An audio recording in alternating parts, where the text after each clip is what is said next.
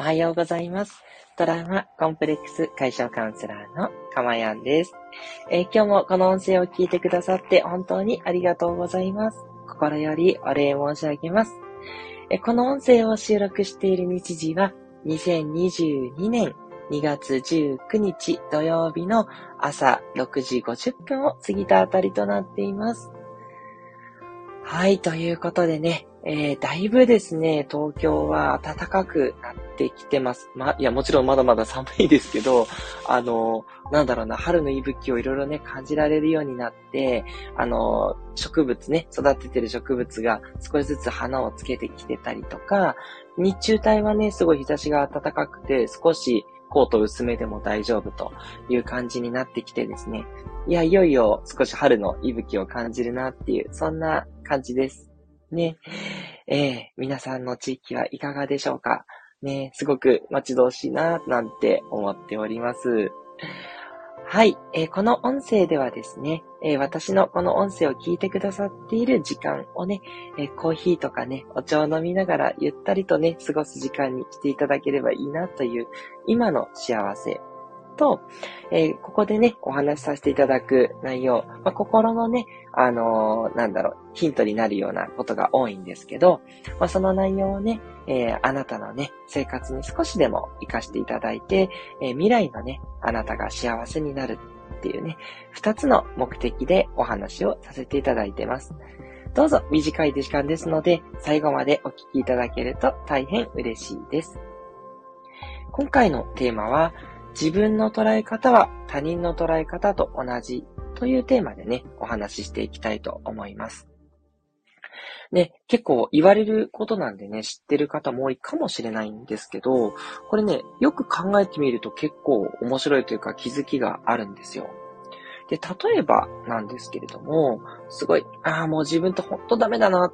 ていうね、よく思うとするじゃないですか。私もね、ゼロではないんですけど、だいぶね、そういう習慣が今抜けてきた状態ではあるんですけどね。で、それは自分がダメだって思ってるっていうことは自分の中にダメなとこがあるっていうことですよね。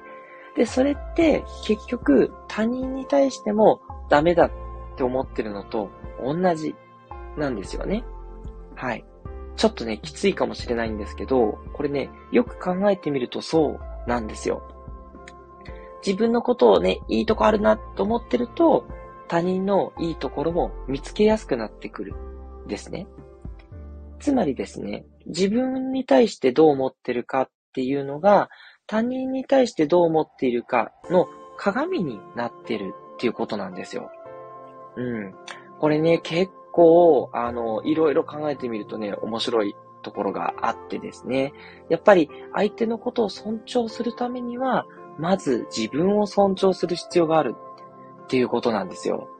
そういうふうにね、こう、合わせ鏡みたいなものなので、自分がこうだっていうふうになってれば、相手に対してもそう思うし、相手に対してそう、こうだと思ってるってことは、自分に対してもね、こう思ってるっていうことなんですよね。だから相手に対してこう、こういうふうに変わってほしいっていうふうに、すごい思うっていうことは、やっぱ自分の中でもね、何か変わんなきゃって思ってるって思ってる。うん。まあ、あの、変わることが別に悪いと言ってるわけではないし、相手に許容してることが必ずしも間違いとも言わないんですけど、やっぱり、なんだろうな、相手にしろ、自分にしろ、なかなかね、変えるっていうのは結構時間もいるし、こん、なんだろうな、労力もいる話なんですね。より良くするために変えていくのはいいんですけれども、あんまりにもね、その変えよう変えようとして、なんで変わんないんだっていう感じで相手を責めたりとか、自分を責めちゃうっていうのは本末転倒だっ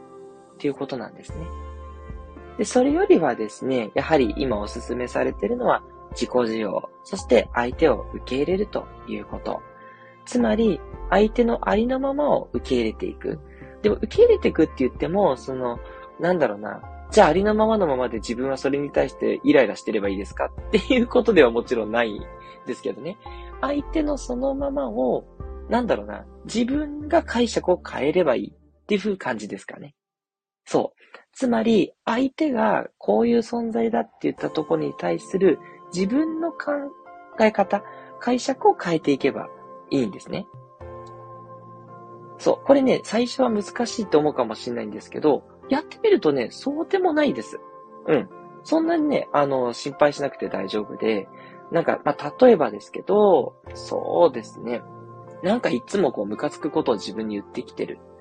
ってしたときに、あの、まあ、奥さんがとか旦那さんがですね、あ、それって自分のことをもっとよくしようとしてくれてるんだな。ありがたいなと思って、相手がイライラ言ってきた部分だけは受け流すみたいな。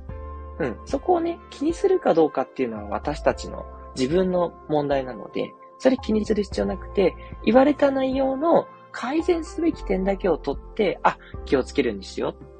ありがたいな、そういうふうに指摘してくれてっていう取り方を、難しくても、そういうふうに取っていくっていうことですね。はい。で、これがね、できるようになると、相手のありのままでいいって思えるようにだんだんなるんですよ。で、そうすると、自分のありのままも、いつの間にか受け入れられるんですね。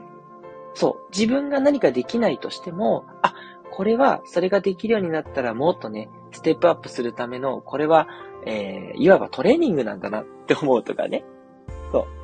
う。うまくできなくて、えー、あの、落ち込む。まあ、落ち込むこともね、必要な時はあるから、全部ダメとは言わないんですけど、でもそれで行動しなくなっちゃったらもったいないじゃないですか。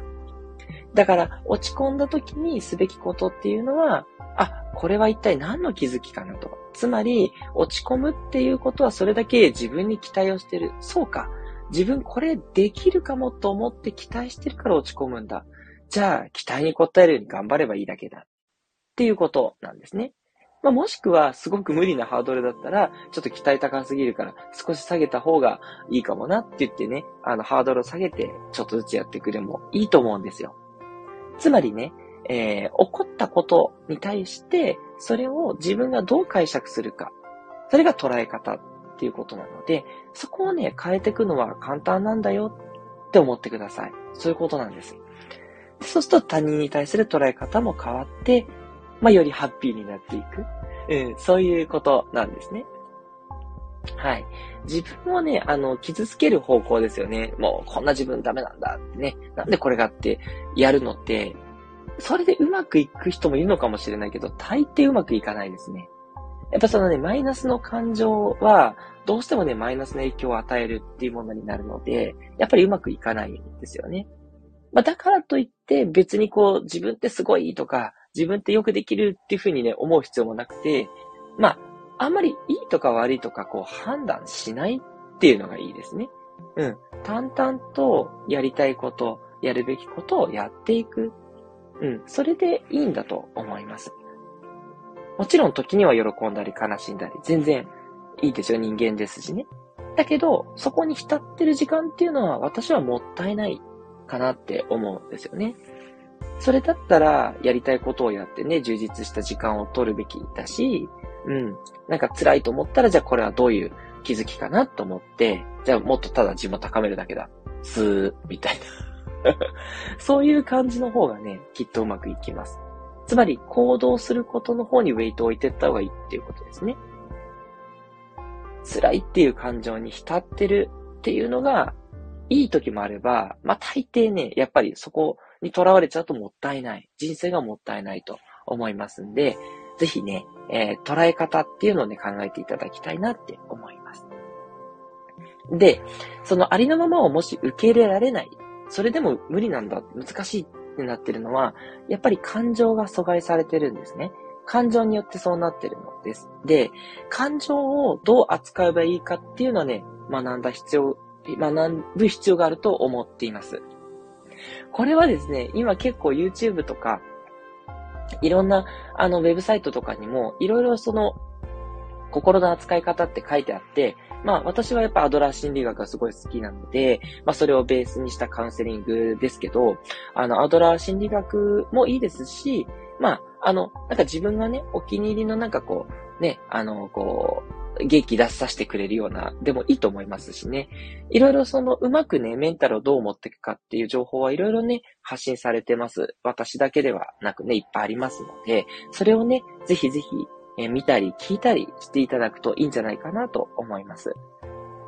で、それをやってっても、例えば3ヶ月とか4ヶ月とかね、半年っていうスパンでやってっても、やっぱりね、変わらないなっっていう場合は、まあ次はですね、やっぱり人に聞いてもらうとか、カウンセリングを受けるっていうのが、やっぱいいんじゃないかなって思います。はい。これちょっといつも言ってるんですけどね。やっぱり深いね、トラウマ的なものとか、あの自分のコンプレックスを持ってるところっていうのは結構ね、難しいんですよ。そうは言ってもそのありのままは無理だとどうしてもね、イライラする、どうしても悲しい気持ちになるっていうね、それはあると思いますので、そう私もそうだったんでね。なんで、これはですね、やっぱり人に協力してもらって、まあ、もしくはカウンセリング、カウンセラーっていうプロにね、協力してもらって、えー、感情を回復させるっていうことをする方がいいですね。それがすごいおすすめです。でね、そうやってあのありのままが受け入れられるようになると、自分をね、愛するっていうことがね、だんだんとわかるようになってくるんですよ。自分を大切にするっていうことですね。で、そうすると、自分を大切にするから、他人も愛して大切にすることができるようになるんですね。はい。やっぱこの境地にまでね、たどり着く。まあ私はまだまだ道半ばかなと思うんですけど、なんかね、だんだんそういう感じになってきたんですよ。ここ半年ぐらいでもすごい変わってきたなと思うんですけど、うん、なんか自分を傷つけるっていうのはあんまりなくなって、自分を愛する、まあ、愛するまで言ってるかな。でも、半分愛ぐらいまで言ってると思います。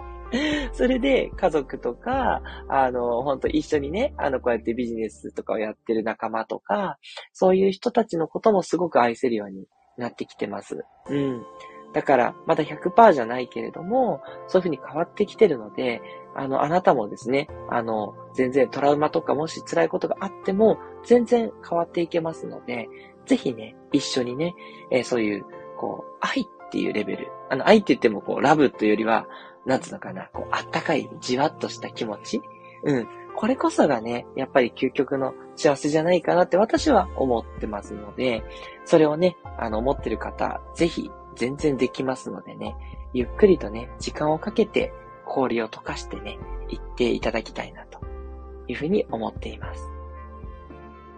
はい。いかがでしたでしょうか？ちょっとね、捉え方っていうところからだいぶ大きなとこまで行っちゃいましたけれども、まあ、結局すべてはそういう愛とか、なんだろうな、こう、慈悲深いところにつながっていくと思ってて、まあ、そこがね、私の思う幸せのこう頂点みたいなところがあるので、はい。あのー、そうなっちゃうんですけど、まあ、まずはね、その捉え方っていったところからね、スタートしていくっていうのがいいんじゃないかなっていうお話でした。え今日の内容がいいなと思われた方はですね、ぜひいいねのボタンを押していただけるとですね、え、参考になりますし、とても励みになります。どうぞよろしくお願いいたします。トラウマコンプレックス解消カウンセラーのかまやんでした。